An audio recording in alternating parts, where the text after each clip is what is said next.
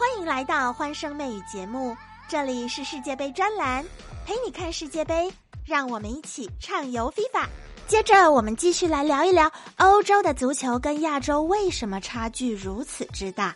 哎，当我们把镜头拉回到这个世界杯的预选赛，我们就可以看到，一边是全力以赴，一边是牛刀小试。在这个预选赛里头，葡萄牙他们以主场来迎战亚洲的卡塔尔。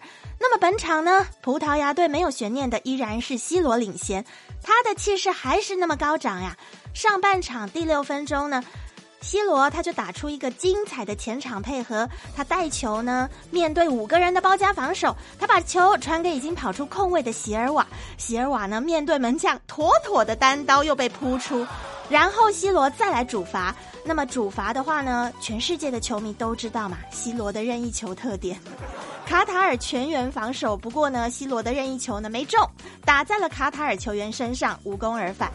再来，席尔瓦单刀球再次不进，哎，这个也是弹无虚发哦，射门稳稳当当的打在门将脸上。达洛特的右路呢，拿球传中之后，C 罗在禁区呢头球争顶还是不进，守了半个小时，到了第三十七分钟，整场比赛呢，我们就看到 C 罗不断的进攻，哎，他没把握住机会，这个强射打偏，如果这个时候呢能够简单做一个运球变现，应该就是很完美，就有可能会进。后来呢？进球的还是 C 罗，他的抢点意识超强啊，帮葡萄牙又得一分。其实每一场比赛进球对 C 罗来说都是破纪录。最近五十场的国家队比赛，他打进五十一球；最近一百场欧冠比赛，他打入了一百零二球。连续十二年，C 罗的进球数达到三十五个。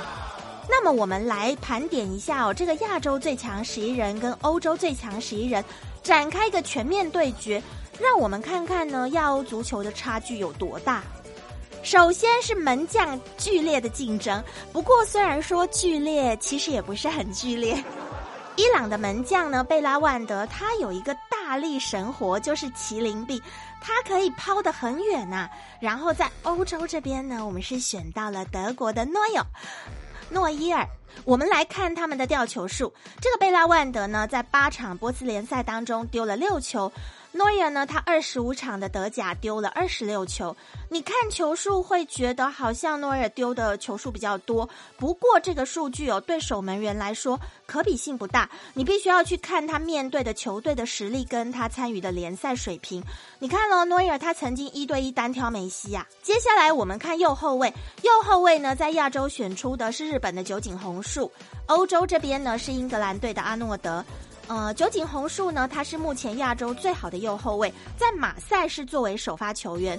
欧洲方面呢，呃，英格兰利物浦的阿诺德呢，没有悬念，他是一个英格兰的国脚嘛，也是全球范围身价最高的一个右后卫。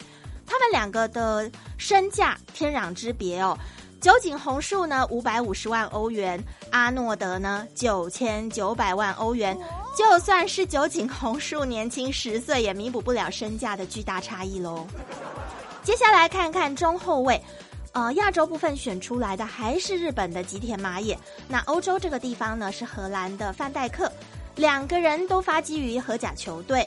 吉田呢曾经效力于芬诺，那范戴克曾经效力于格罗尼根，年纪上面相差不多，差三岁。那么能力呢，我们就不用比较了，大家其实都很清楚啊。左后卫呢，呃，选出的是伊拉克的阿里阿德南。欧洲部分选出来的是苏格兰的罗伯逊。其实我们都知道，利物浦他们承包了欧洲最豪华的后防线，精心打造。所以呢，欧洲最高身价的左后卫，同时也是世界上最高身价，就是罗伯逊呐。阿德南巅峰时期的一个身价在三百八十万欧元。